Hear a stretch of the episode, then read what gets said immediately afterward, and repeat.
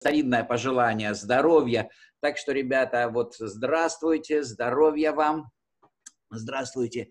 Э, так я обращаюсь ко всем нашим зрителям, которые нас сейчас смотрят в прямой трансляции э, на Фейсбуке. А мы с вами э, начнем сейчас чтение Плутарха. Да, нужно знать различные старинные формы, различные вот происхождение слов, различные события, которые были в древности. Это действительно развивает сознание, делает его понимание глубже. Так что рад вас всех видеть и мои пожелания вам здоровья и благополучия.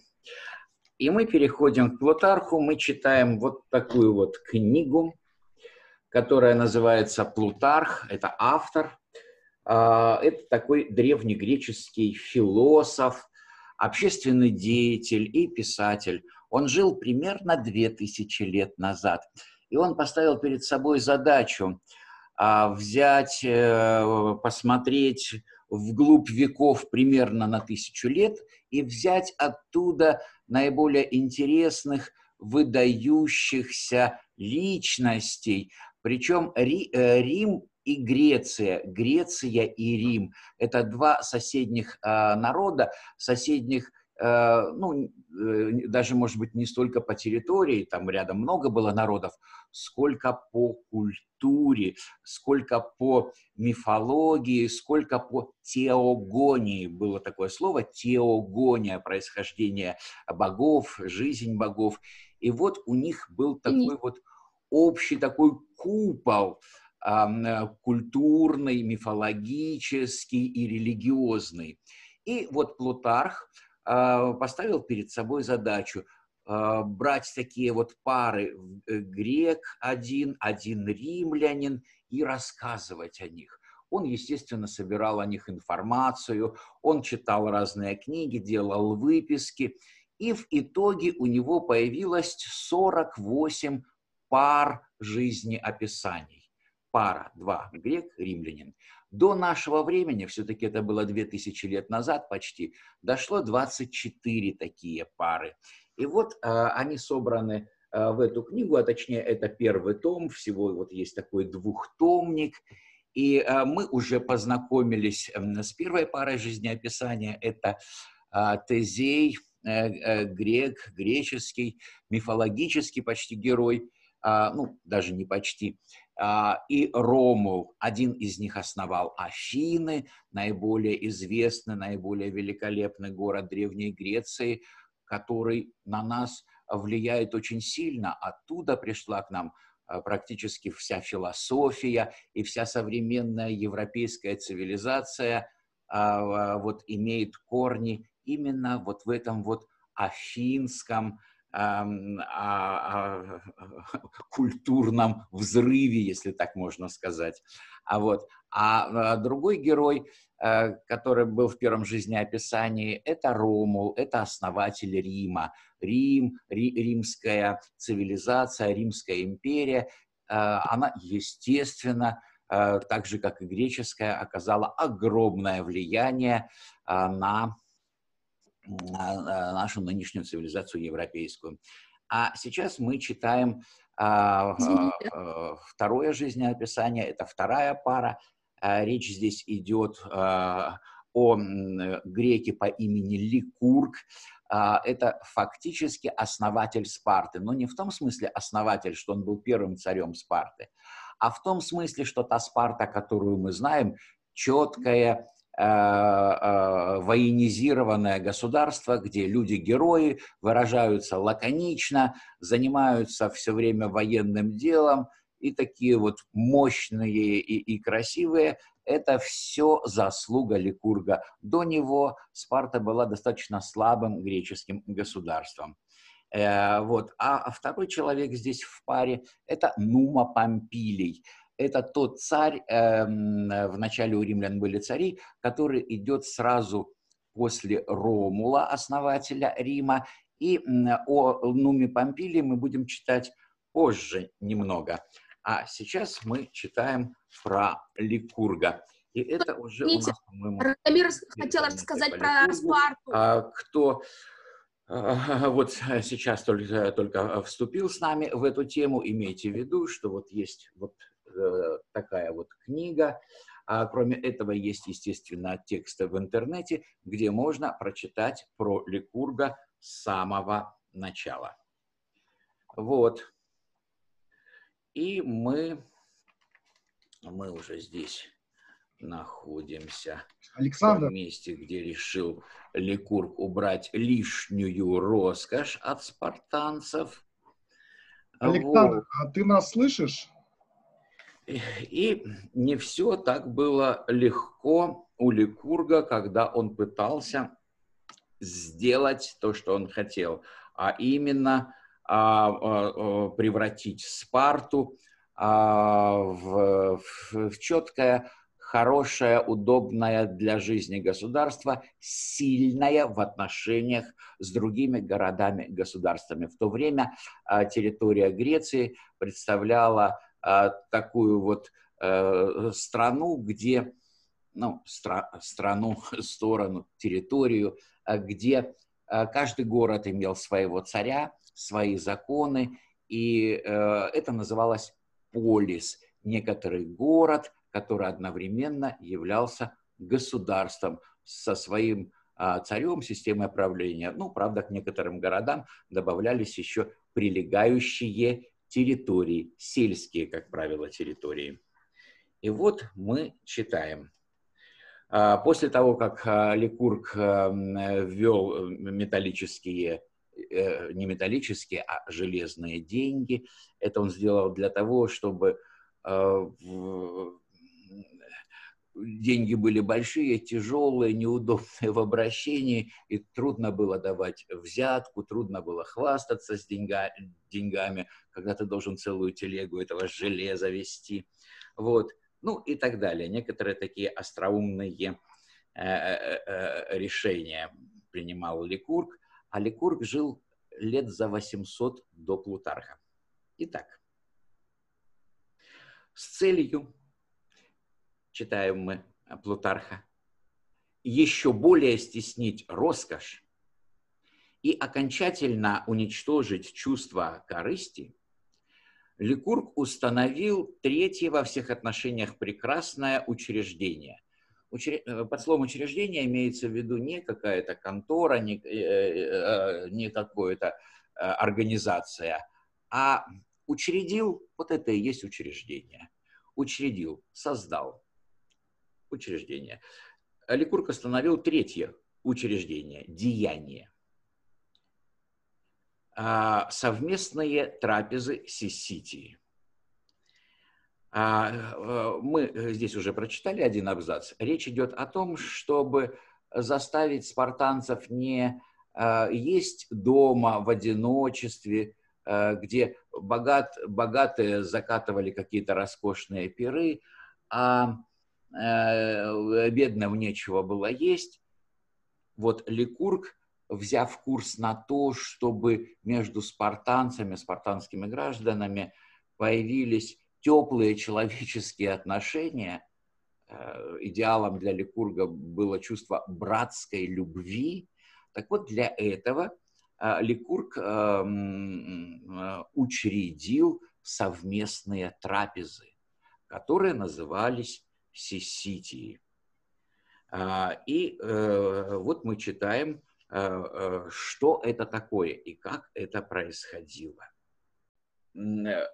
Спартанцам было запрещено являться на Сиситии, Сисития совместная трапеза, сытыми, пообедав дома. Запрещено. А остальные присутствующие строго наблюдали за тем, кто не пил и не ел вместе с другими. И обзывали неженкой спартанца, которому общий стол казался грубым. Говорят, этот обычай главным образом и восстановил против Ликурга богатых. Они окружили его толпой и стали громко ругать его. Наконец, многие из них начали кидать на него камнями, вследствие чего ему пришлось бежать с площади. Вот тебе и законодатель, вот тебе... Так, так, так, главный, главный человек. Машенька, мы тебя видим спокойно. Так, читаем, читаем, читаем, читаем. Так, кидать камнями. И что сделал, что сделал Ликург? Ему пришлось бежать с площади. Он опередил своих преследователей и скрылся в храм. Только один молодой человек, Алкандр, не глупый, но горячий и вспыльчивый, гнался за ним не отставая, и когда Ликург обернулся, ударил его палкой. И, ребята, вышиб ему глаз. Вот какие были времена и нравы. Это из книги? Э, что? Ну, то, что вы прочитали, да. да а. вот, вот я читаю книгу. Я читаю книгу. Я еще раз прочту. Только один молодой человек Алкандр, не глупый, но горячий и вспыльчивый, гнался за ним, не отставая, и когда Ликурка повернулся, ударил его палкой и вышиб ему глаз. Это слова Плутарха. Этот несчастный случай не заставил Ликурга пасть духом. Он обернулся и показал гражданам свое окровавленное лицо и изуродованный глаз. При виде этого их охватило чувство глубокого стыда и смущения, и они выдали Алкандра Ликургу, которого проводили до самого дома, выражая ему чувство соболезнования. Ликург поблагодарил их и простился с ними. Алкандра же привез к себе домой. Он ему не сделал, не сказал ничего дурного, и только заставил его прислуживать вместо тех людей и рабов, которые служили ему обыкновенно, ну, обычно.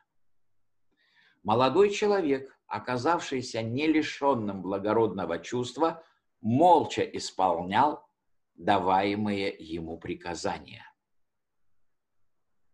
Находясь постоянно в обществе Ликурга, он видел, как он кроток, видел, что его душа чужда страстей, видел его строгую жизнь, его горячую любовь к труду и всей душой привязался к нему. Причем говорил своим знакомым и друзьям, что Ликург нисколько не суров или горд. Напротив, он единственный в своем роде человек, который так ласков и снисходителен в отношении окружающих. Вот как наказан был Алкандр, пишет Плутарх. Вот как. Но это наказание сделало его из дурного, дерзкого, молодого человека вполне э, приличным и рассудительным. А, здесь а, дурной применяется не в том смысле, каком мы обычно сейчас говорим, что глупый. Нет, а, дурно – это плохо. Э, это старинная форма э, слова «плохо», дурно. Дурно воспитан, дурно ведет себя. Ну, это не значит, что человек уж просто негодяй или что-то такое, но не умеет. Ну, плохо. Вот можно хорошо делать, а можно не очень. И в этом смысле, когда Плутарх пишет про этого Алкандра, а, он э, применяет это слово, но это не значит, что он его осуждает. Я прочитаю еще раз. Это наказание сделало э, Алкандра из дурного, дерзкого молодого человека вполне э, приличным и рассудительным. В память своего несчастья Ликург построил храм Афине Аптилетиде, Оптилетиде.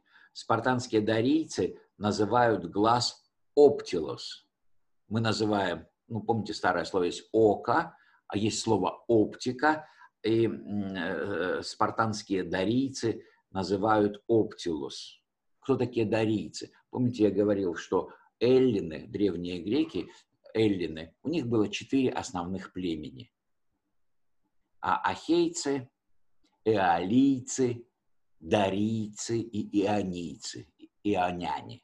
Вот ионяне – это Афины э, и э, через море на берегу современной Турции было еще несколько, ну, 12 ионийских городов. А племя дарийцев поселилось на Пелопоннесе. И вот спартанцы, они были из племени дарийцев. И поэтому здесь Плутарх так и пишет. Спартанские дарийцы называют глаз Оптилус – и, соответственно, в честь своего несчастья Ликург построил храм Афини Аптилитиде. Некоторые, однако, считаем мы э, далее Плутарха, между прочим, Диа, Диаскорид, тот автор, которого знал э, Плутарха, мы его уже не знаем, автор сочинения о государственном устройстве Спарты, говорит, что действительно Ликург был ранен, но не лишился глаза, напротив, а, выстроил богине храм в благодарность за исцеление. Ну вот другая версия исторически дошла, что глаза не лишился. Вот так нам достаются исторические сведения. Бывают разные версии. И сейчас мы уже восстановить точно не можем, что же происходило. Вот такие вот версии. Выбили глаз, и противоположно не выбили, и в благодарность за это он установил храм Афине. Как бы то ни было, пишет Плутарх, но после этого печального случая спартанцы перестали ходить на народные собрания с палками. Сиситии. Одну секундочку. А, Сисити называются на Крите андриями. Андр по-гречески человек. Андр. У, спарт, а, у спартанцев фидитиями а может быть потому, что э, участники их были дружны между собой и любили один другого. В данном случае э, лямбда заменена дельтой, пишет э, Плутарх, исследуя происхождение этого слова, слова фидитии. Лямбда была заменена дельтом, или же вследствие того, что фидитии приучали к умеренности и бережливости, в то же время можно предположить, что первый слог этого слова, по мнению некоторых, приставка, и что следовало говорить, собственно, эдитии, а не фидитии, от слова эдаде – пища. Почему я читаю вам э, вот так подробности эдаде, фидитии, идите, только чтобы в конце показать э, вам, что греческое слово эдаде – пища – очень уж похоже на русское слово «еда», «пища». То есть много вот таких вот параллелей, связей существует в разных языках. Недаром и греческий, и русский язык, и многие другие европейские языки относятся к одной языковой группе. Есть а, такая языковая группа, куда входят, есть разные языковые группы. И вот греческий и русский и другие языки входят в одну языковую группу, потому что между ними есть связи. Связи выражаются в том, что слова похожи, а, грамматика похожа, построение фраз похожи.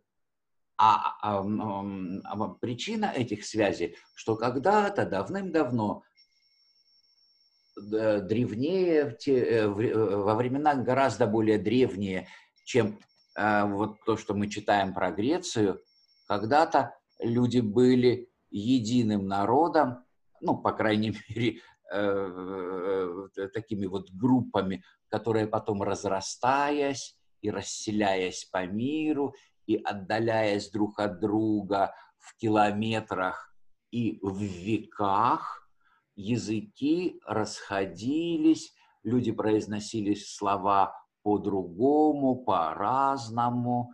И вот за тысячи, за десятки тысяч лет сформировались вот такие отдельные языки. Но у них есть общие корни и общие основания. Эдаде пища, еда. Александр, у Да. нас был звонок, ты не слышал? Я Э, не слышал, да, я не, я К не сожалению, вот э, Я да, слышал что-то. э, у нас время для вопросов. Да, хорошо, Александр. Ну, раз я не слышу, ты мне так говори. У А, меня есть вопро- вопрос. Вопросы, да. Помни, вы вначале говорили о Ромуле. Да. У него был брат. Да. У Ромула Рем. был брат Рем. Рэм. Да. И когда мы читали первую историю, мы ее не дочитали до конца, а, с тем, чтобы... Ну, ну, не дочитали и не дочитали. Так как вы уже знаете, что и где читать, вы можете самостоятельно прочитать. Да, там действительно у Ромула был брат Рем, и а, а, росли они вместе, но когда э, они э, основывали город Рим, они поссорились, и Ромул э, случайно убил Рема. А вопрос, а их ведь скормила волчица, да? Их вскормила волчица, а эту волчицу называют капиталийская волчица, потому что э, э, Рим, э, Рим стоит на семи холмах, в той местности семь холмов, и один холм называется Капитолийский, Капитолий.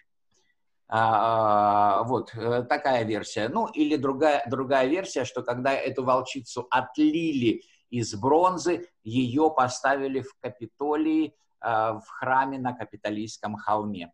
И ее так и называют э, по, на, э, римляне и э, современный итальянский язык лупа капитолина, э, волчица капитолийская.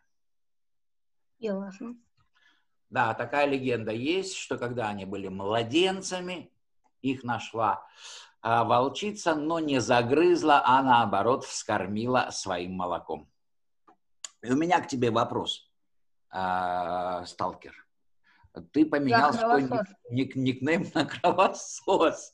У меня к тебе вопрос, кровосос. Что означает смена образа, смена никнейма? Потому что от того я уже устал. А, ясно. Нужно будет научиться у тебя такой мобильности. А то сижу под одним вот ником. Ну, правда, мой ник, который вы видите на экране, это моя фамилия. Меня зовут Александр Клейн. Вот. Ладно, ясно. Хорошо. А, Вопросы. У нас еще с вами 4 минуты на вопросы. У меня задавать. еще один вопрос. Давай. А если у волчицы было молоко, молоко, то у нее уже были какие-то волчата? Обязательно. Но о волчатах мы ничего не знаем. До нас не дошла эта история, как с Маугли, где а, у волчицы, которая выкормила Маугли, были волчата, которые стали, ну, фактически молочными братьями Маугли. А про Ромула и Рема нам э, не досталась э, вот такая история. А это означает, что вполне вероятен вариант, когда э, волчата у волчицы погибли в этот вот момент, и она, испытывая материнское чувство, именно поэтому так обошлась с человеческими детенышами и выкормила их. Вот такой вот уникальный редкий случай. М, Ясно.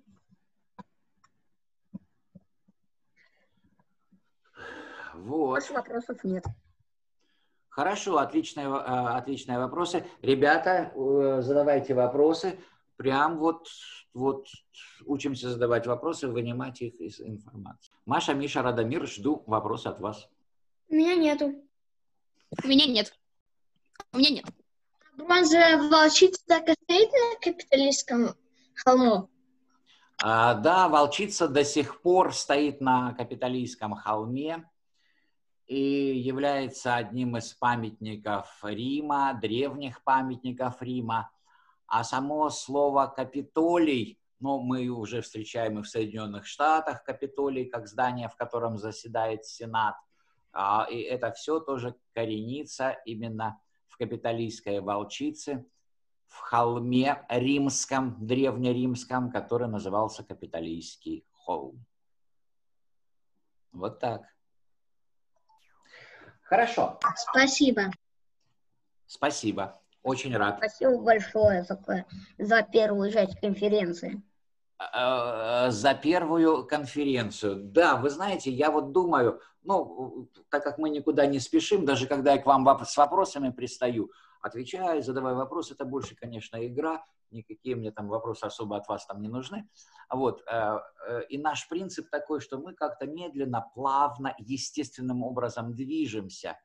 И в том числе мы движемся к тому, что, может быть, вот такие конференции по Спарте или по другим темам древнегреческим мы будем проводить регулярно, может быть. Ну, вот пока думаем, недельку подумаем, вот я подумаю, вы подумаете. Если у вас будут какие-то интересные темы, по которым вы бы хотели выступить, а, провести свою презентацию, звонок слышу, или наоборот услышать специально, чтобы а кто вопрос? я или кто-то другой а, рассказал, говорите. Да, да, а темы только по, а темы только по древнему миру?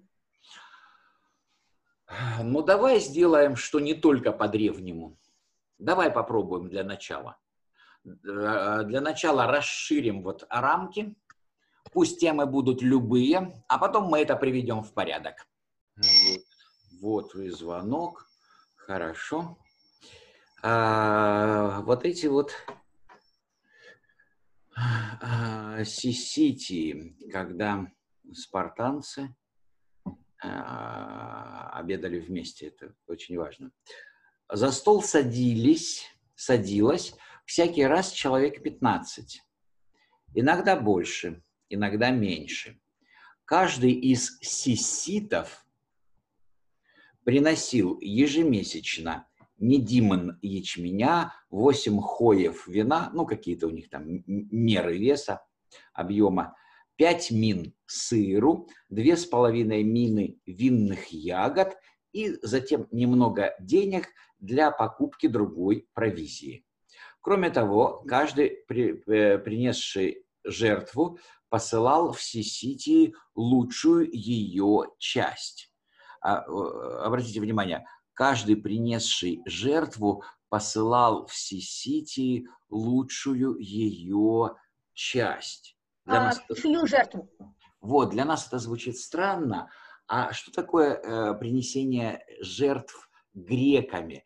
Дело в том, что у жрецов, в отличие вот от, э, ой, у жрецов, а, у, у древних греков, в отличие от нас, жрецы не выполняли роль проповедников или священников, они выполняли роль, их было очень мало, и они выполняли роль, э, ну, таких вот э, хранителей, что ли, администраторов храма.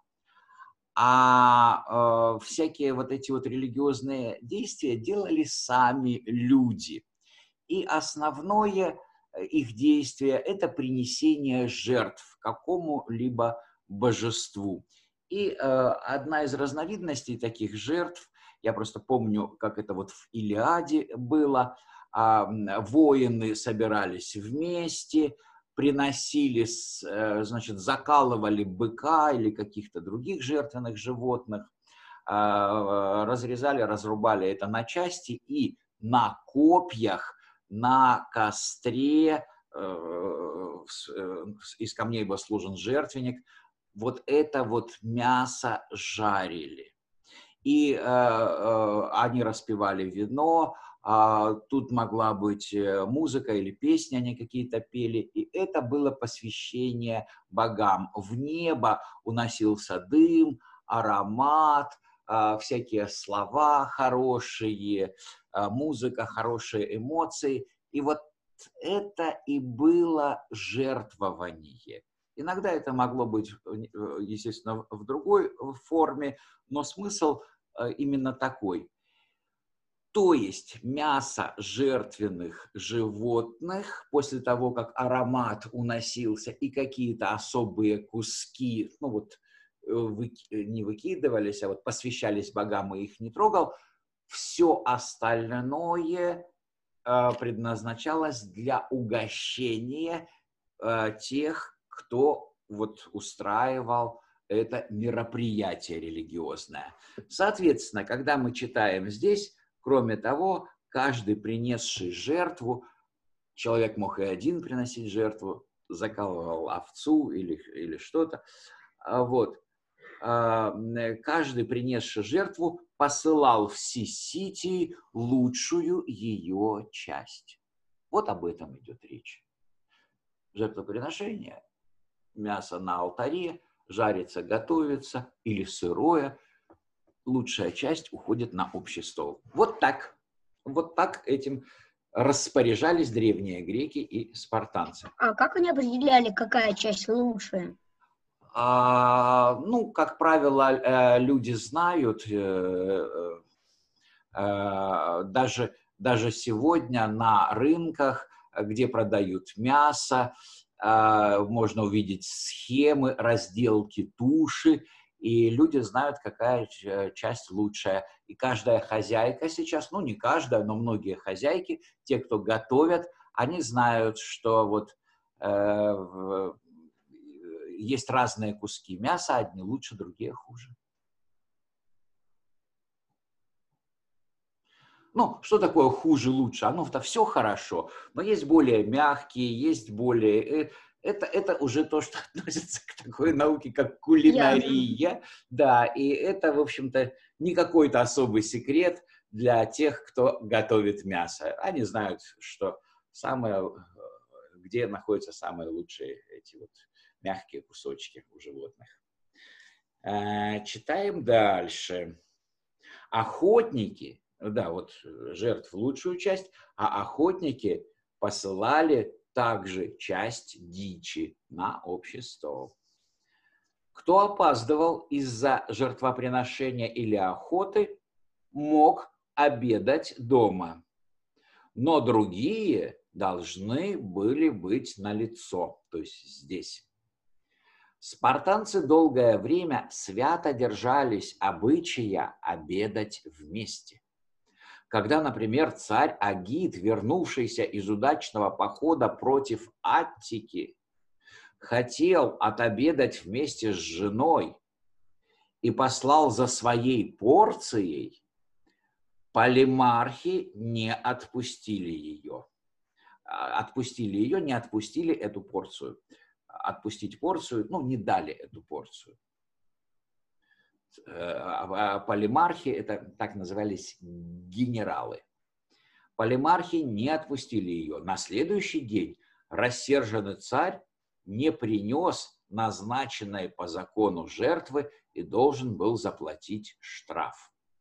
Ну, жертвой, наверное, имеется в виду внос, взнос в Сеситию, и его приговорили к штрафу. То есть спартанцы строго соблюдали это правило. И читаем дальше. На Сиситии часто ходили и дети. Их водили туда, как в школу, для развития ума. Здесь они слушали разговоры о политике и видели перед собой наставников в лучшем смысле этого слова. Сами они учились э, шуткам и насмешкам, никогда не оскорбляя. Вот важно. Уметь так шутить и даже подсмеиваться над окружающими, но так, чтобы это не было оскорбительно для них. Этому тоже должен учиться человек юный, молодой. Их, детей, приучали и самих переносить шутки, не обижаясь на других. Вот, важно. Хладнокровно относиться к шуткам считалось большой честью для спартанцев. Кто не желал, чтобы над ним смеялись, должен был попросить другого перестать. И насмешник переставал.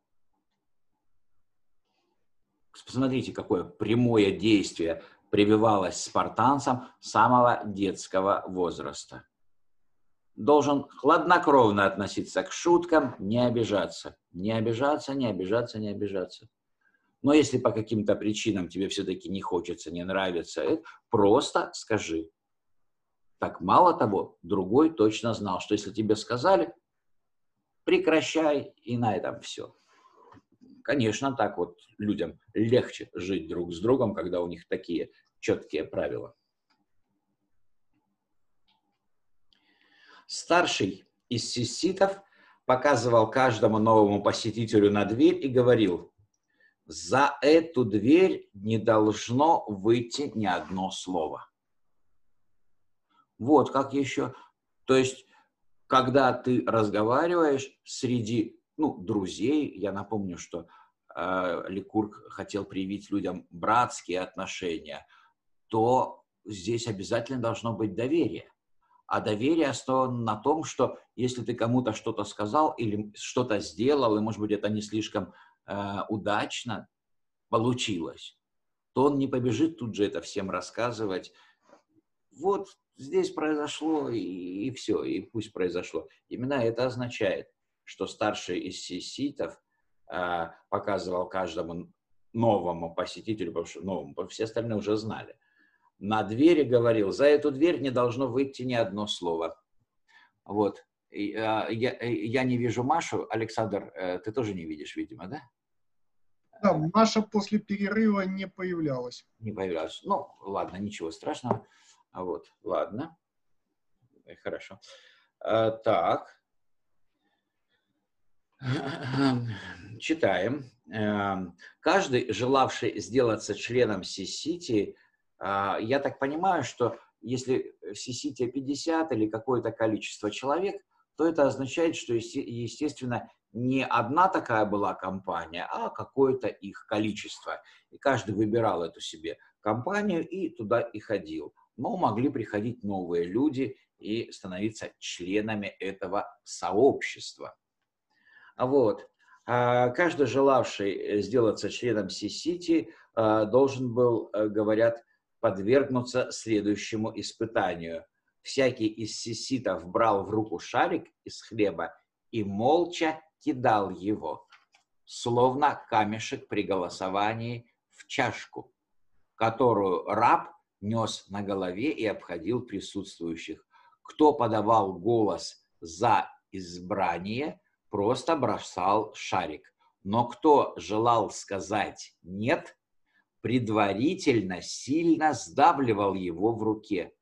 Раздавленный шарик значил то же, что просверленный камешек при голосовании. Если таких находили хоть один, просившим о своем избрании отказывали в его просьбе, желая, чтобы все члены Сисити нравились друг другу. Кому отказывали в избрании, называли кодированным, 2D, кодированным.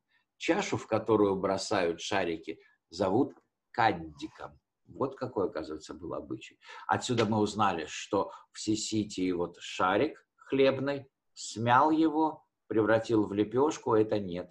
Круглый, это да.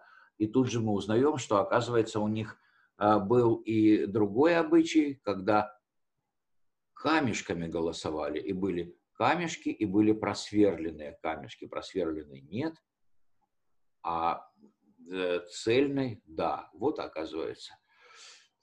А если есть такие камешки, это значит голосовали они довольно часто, э, что это было вполне в порядке вещей голосовать по разным вопросам.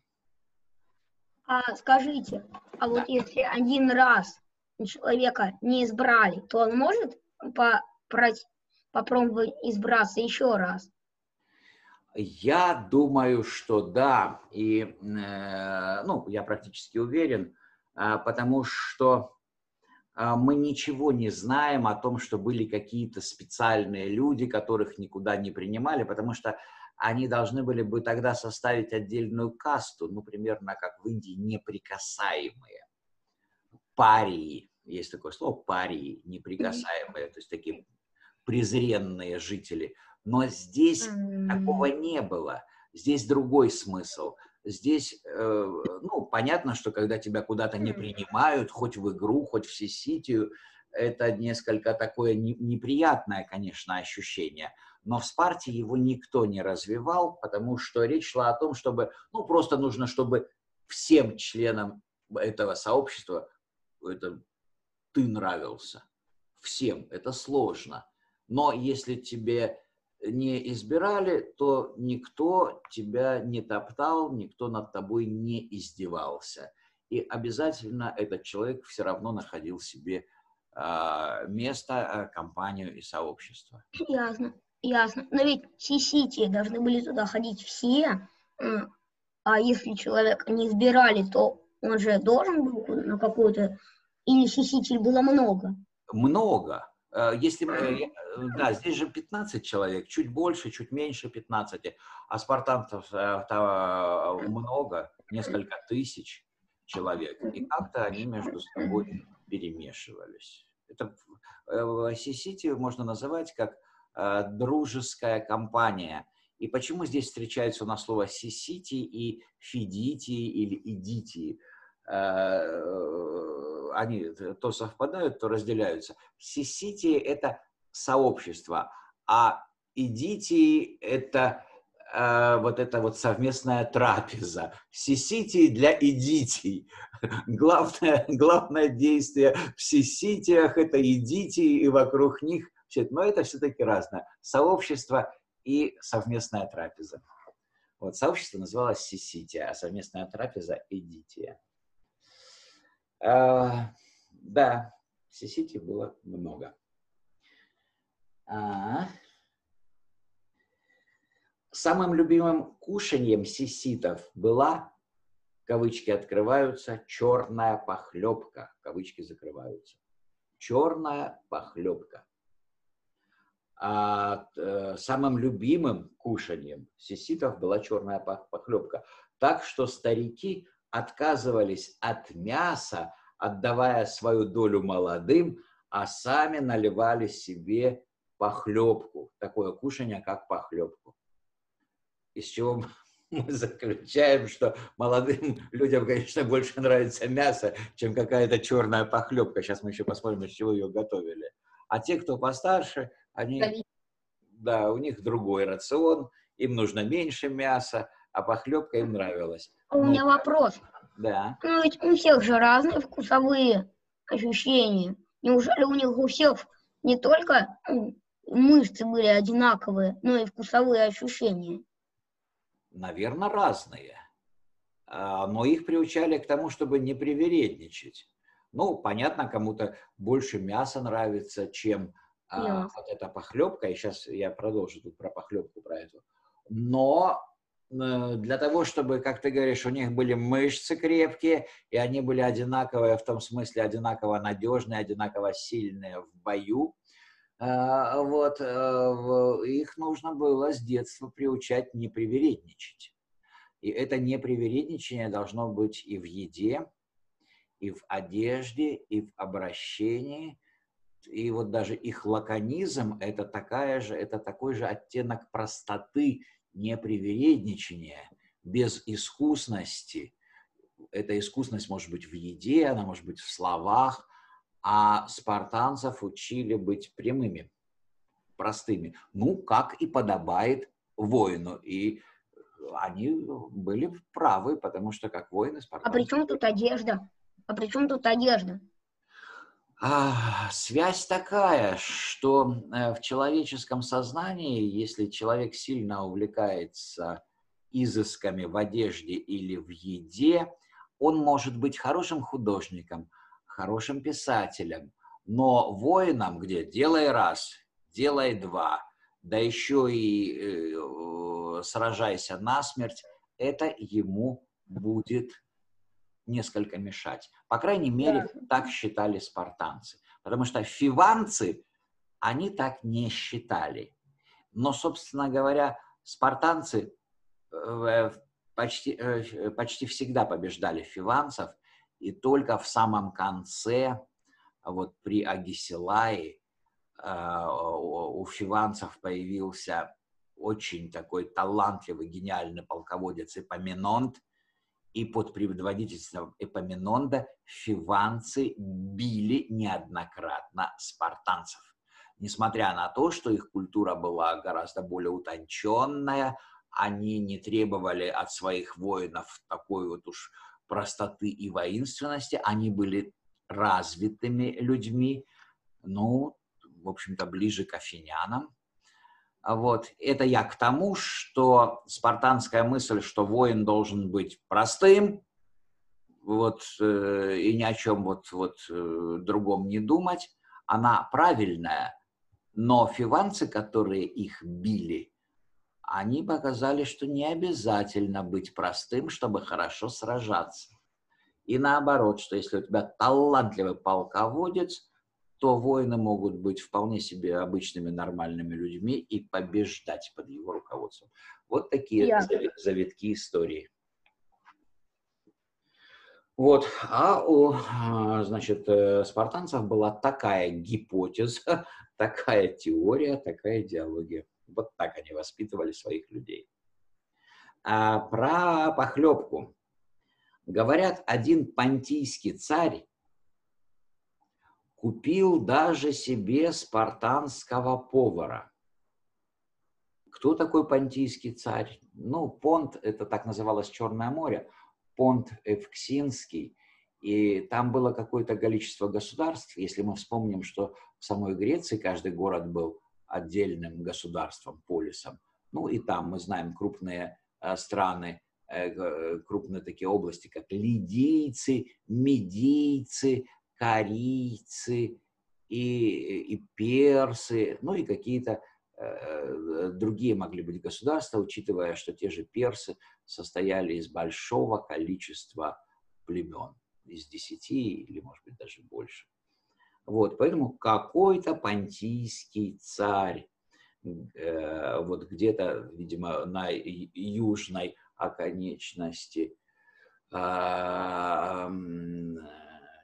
Черного моря, купил даже себе спартанского повара исключительно для приготовления черной похлебки. Но когда попробовал ее, рассердился. «Царь», — сказал ему повар, — «прежде чем есть эту похлебку, нужно выкупаться в Эвроте». Вот такой ответ дал ему спартанский, спартанский повар. А, а, Эврот – это река, а, на которой стоял город Спарта. Это главная река области, которая называется Лакония. Главный город Лаконии – это Спарта. И э, Спарта стоит на реке Эврот. И вот по, по преданию воды Эврота – это такие быстрые, холодные, очень-очень холодная всегда вода. И, соответственно, тот, кто может купаться в Эвроте, получая при этом удовольствие, то есть человек закаленный, человек э, простой, человек не избалованный, вот тот получит удовольствие и от этой черной похлебки. Именно это имел в виду повар, когда дал царю ответ такой – что царь, сказал повар, прежде чем есть эту похлебку, нужно выкупаться в Эвроте. Такой вот тонкий юмор спартанцев. Угу. Пили сиситы немного и без огня возвращались домой. То есть без фонарей, в темноте ходили. Идти по улице с огнем им строго запрещалось, как в этом, так и в других случаях, для того, чтобы они приучались ходить ночью смело, ничего не боясь. Вот каких порядков придерживались спартанцы в своих общих столах. Следующая часть. Законы Ликурга не были писанными, в чем убеждает нас одна из его ретр. Все, что, по его мнению, вполне необходимо и важно для счастья и нравственного совершенства граждан, должно войти в самые их нравы и образ жизни, чтобы остаться с ними навсегда, сжиться с ними. Добрая воля в его глазах делала этот союз крепче, нежели принуждение, а эту волю образовывала в молодых людях воспитание – которая делала каждого из них законодателем. Вот такая вот интересная концепция, по крайней мере, с точки зрения сегодняшнего дня, что законы не были писанными, законы были понятными и естественными. Здесь много не говори, туда, там, то-то, веди себя так.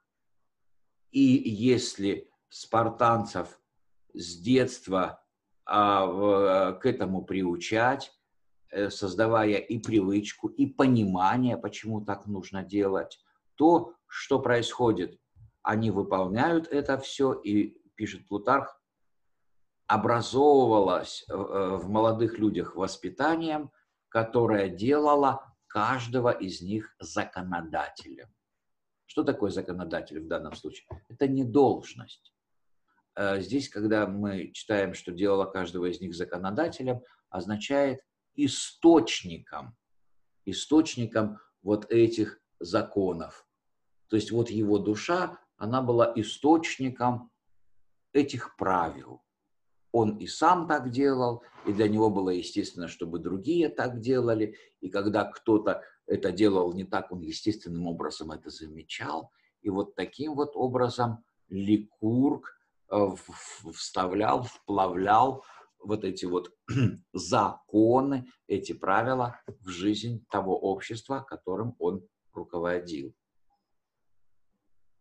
Что же касается мелочей, пишет Плутарх, например, денежных дел, того, что изменяется, смотря по обстоятельствам, он и их счел за лучшее, он, Ликург, не заключать в рамки писанных законов и неизменных правил, но дал право делать в них прибавление или убавление, смотря по обстоятельствам и мнению умных людей.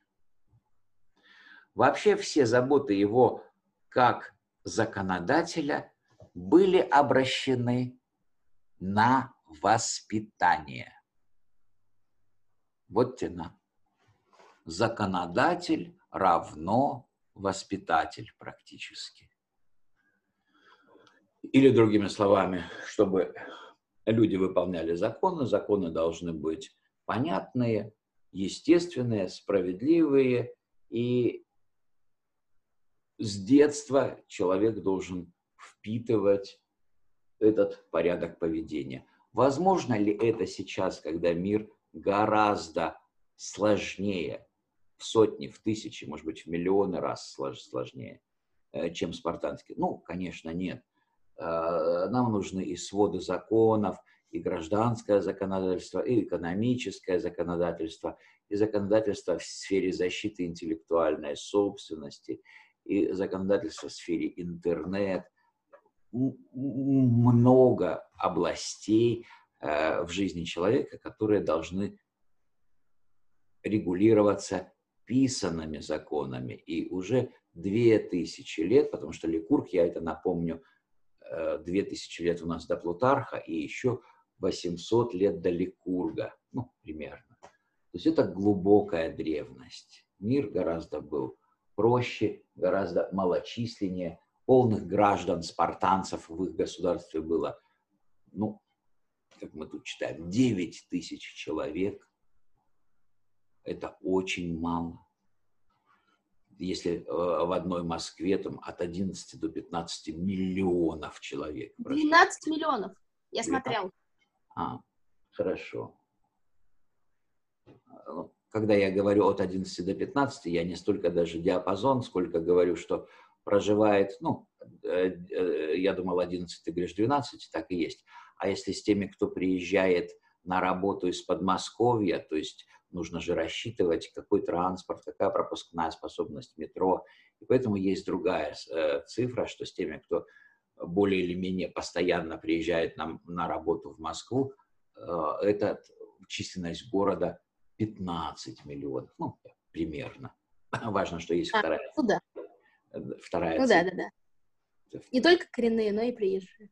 Да, да, да. То есть это обязательно должна быть а, вторая эта цифра, чтобы ты мог регулировать транспорт, экологию, снабжение, товары. То есть и вот этот вот диапазон, он существует для каждого крупного города. А, итак, сейчас, конечно, время изменилось, цивилизация изменилась, уже две тысячи лет и более существуют писанные законы. Они уже во времена Плутарха были писанные законы, и древность Ликурга, это действительно уже была древностью даже тогда. Вот. Но, тем не менее, какие-то принципы, какие-то подходы, какие-то понимания, вот мы можем и отсюда черпать, и как-то развивать нашу мысль, наше соображение, и включать это в свои какие-то модели действительности. Но не так, что взял оттуда и прям сюда. Нет, все разное. А, у нас, да-да-да, минуты 3-4, да, Александр, до, а, до вопросов. Я надеюсь, на этот раз я услышу. Ну, если что, ты скажешь. Так, читаем. Одна из его ретор, как сказано выше, запрещала иметь письменные законы. Вот прям запрещала. Другая была направлена против роскоши. Крыша в каждом доме могла быть сделана только одним топором, дверь одной пилою, а пользоваться другими инструментами запрещалось. Одной не имеется в виду, что один топор, а только топором. Два или три человека топорами это все тесали, два, две или три пилы применялось, это не важно. Важно, что никаких, так сказать, Э, более тонких инструментов обработки не предусматривалось. Все должно быть простым, по мнению Ликурга, и он в эту сторону шел. Отсюда такие законы, что дверь только топором, э, дверь только пилой, крыша только топором. Позже Эпоминонт, а Эпоминонт, я употр... Э, упоминал уже это имя, это тот талантливый, гениальный фиванский полководец, которому удалось а, побеждать спартанцев, причем неоднократно. Фиванец, город Фивы. Позже Эпоминонт, сидя за своим столом, сказал, а, что за таким обедом не придет в голову мысли об измене. Ну, сидя за таким простым столом, он говорит, что за таким простым столом сидят такие простые люди, простые, прямые, честные, а измена – это какие-то уже такие хитрости и тонкости. Вот, тоже умная мысль. Хорошо сказал Эпоминон. За таким, а, за таким обедом, э, сидя за, за своим столом, сказал, говорит, что за таким обедом не придет в голову мысль об измене. Простота. Ликург первый понял, что в таком доме не может жить ни изнеженный, не привыкший к роскоши человек. Действительно, ни в ком э, не может быть так мало вкуса и ума, чтобы он приказал, например, внести в простую хижину кровати с серебряными ножками, пурпурные ковры, золотые кубки, другие предметы роскоши. Напротив, каждый должен стараться в том, чтобы между его домом и кроватью, затем между кроватью и платьем, платьем и остальной обстановкой и хозяйством было соответствие, чтобы они отвечали одно другому.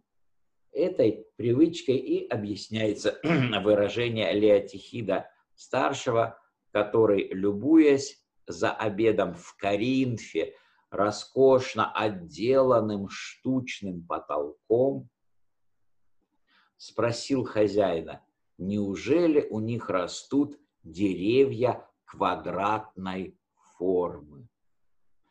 И мы отсюда понимаем, что тот роскошный, отделанный, э, э, роскошно отделанный штучный потолок, это означает, что это как на потолке был как паркет из вот таких вот э, квадратных вырезанных э, э, брусов деревянных. Именно поэтому он спросил хозяина. Извините, звонок прозвенел. Спасибо за напоминание. Да, мне нужно было сказать, что слышу. Сейчас заканчиваю.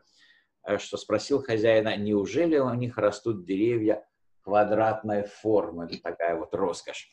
Все, у нас время вопросов. Так, я вижу, сталкер руку поднимает. Я поднял руку, потому что я держусь. Но у меня есть вопрос. Давай. Вы сказали э, про то, что можно свою какую-то презентацию показать. А да. это В смысле, ну что, рассказать о каком-то событии или вообще о каком-то устройстве мира? Отличная мысль. Так.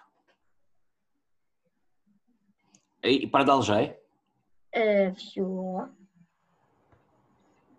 Ты... Нет, я, это вопрос, это вопрос. О чем рассказать, а рассказывать-то надо.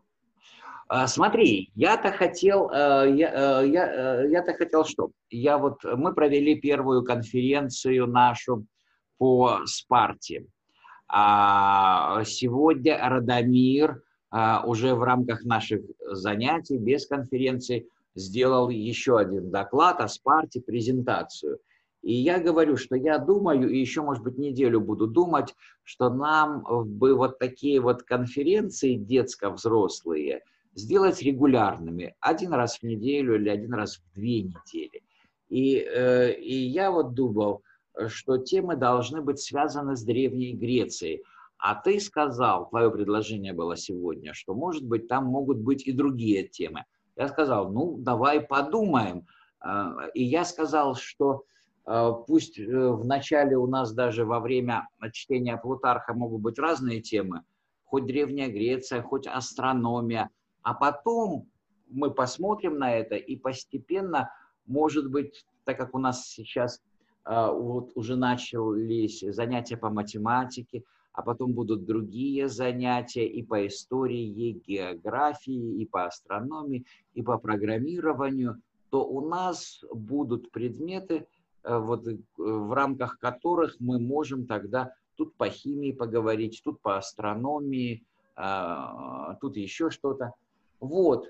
А сейчас пока это непонятно, и нужно неделю-другую подумать.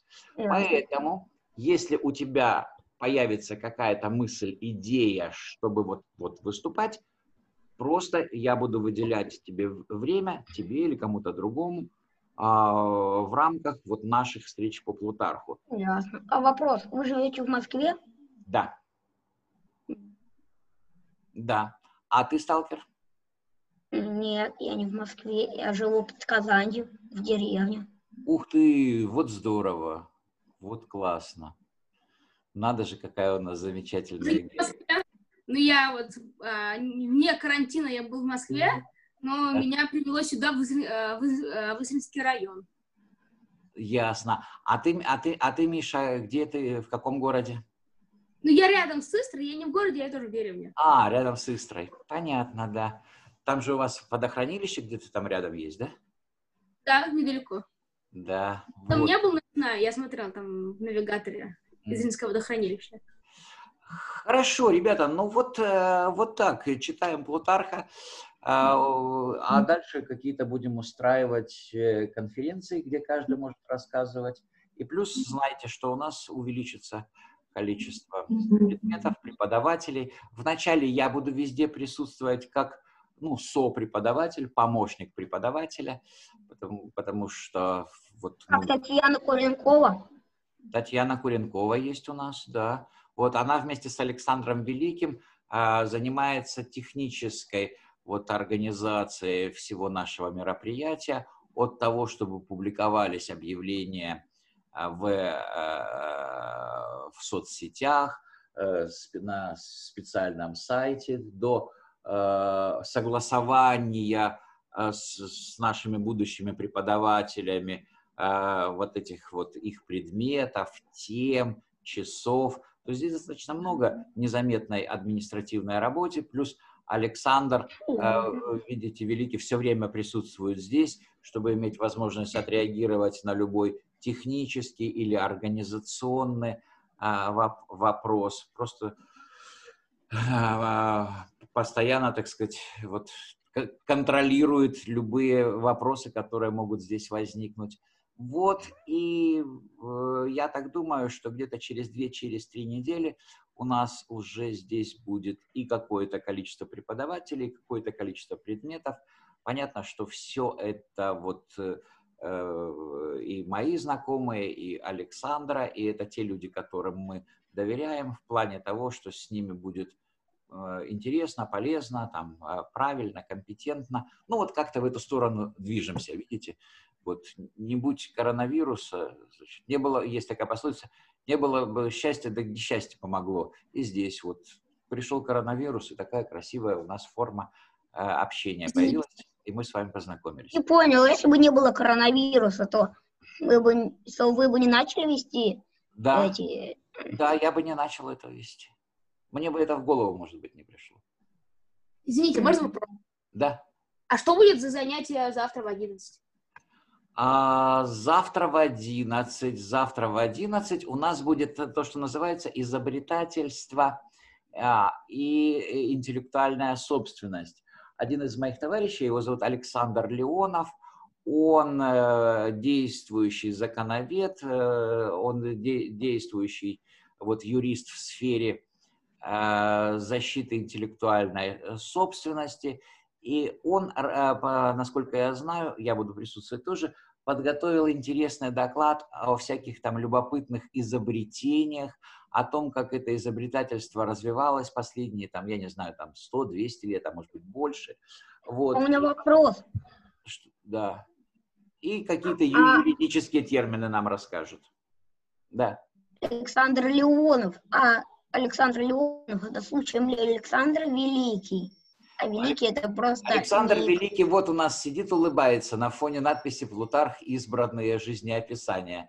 А, вот. Ведущий Александр Клин, Древняя Греция, 23 июня, Александр Клейн, 11.00 МСК. Александр Клейн – это я. У нас только что был звонок, я уточняю.